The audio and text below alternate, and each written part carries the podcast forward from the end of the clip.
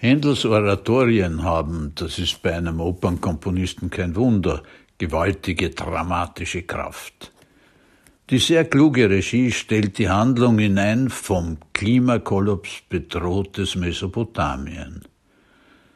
Die ungleiche Verteilung von sauberem Wasser wird in zahlreichen Episoden klar herausgearbeitet.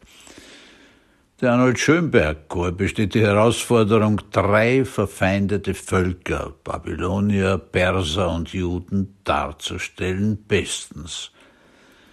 Der Chor spielt wie in fast allen Oratorien eine Hauptrolle. Der spätpubertierende Belsazar ist voll der ausschweifenden Dekadenz, wilde Feste, voll der Grausamkeit und Vergewaltigung, Ausschweifung und Alkoholrausch. Das gefällt seiner Mutter Nitokris gar nicht. Sie denkt längst wie ihre lesbische Freundin Daniela. Der Prophet Daniel ist hier eine Frau. Trotzdem versucht sie ihren Sohn mit mütterlicher Attitüde umzustimmen. Als das misslingt, ersticht sie ihn. Robert Murray und Janine de Pic gestalten dieses komplexe Verhältnis grandios. In Oratorien sind ja große Bravourarien nicht vorgesehen. Die Prophezeiung Mene te Geluffarsin erscheint als Hautaufschlag auf der Brust des Regenten. Mit der Interpretation des Spruches rückt auch Prophetin Daniela ins Zentrum.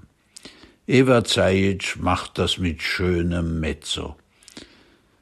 Auch der persische Prinz Cyrus ist mit einer Frau, Vivica Genot, trefflich besetzt. Der Babylonier Gobrias, der zu den Persern übergelaufen ist, weil Belsazar seinen Sohn ermordet hat, wird von Michael Nagel eindrucksvoll gesungen. Den Gesamteindruck bestimmt die ausgefeilte Videotechnik von Celine Partil.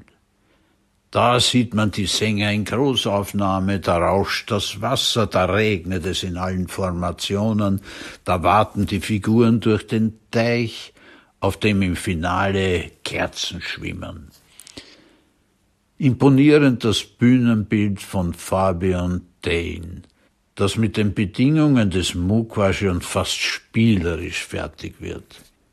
Da Nitokris in dieser Inszenierung zur Umweltaktivistin wird und sich nicht zu Jehova bekehrt, versandet das Schlussbild, dass er eine Huldigung an das Göttliche sein soll und auch so komponiert ist.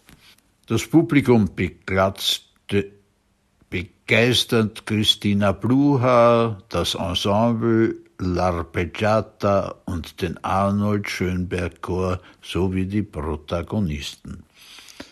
Seine gelungene Aktualisierung des biblischen Menetekels, die zum Nachdenken anregt. So soll Regietheater sein. Vor allem, wenn auch der musikalische Teil stimmt. Ein Renner wird das Oratorium Belsazar aber nicht werden. Wertnote 8,4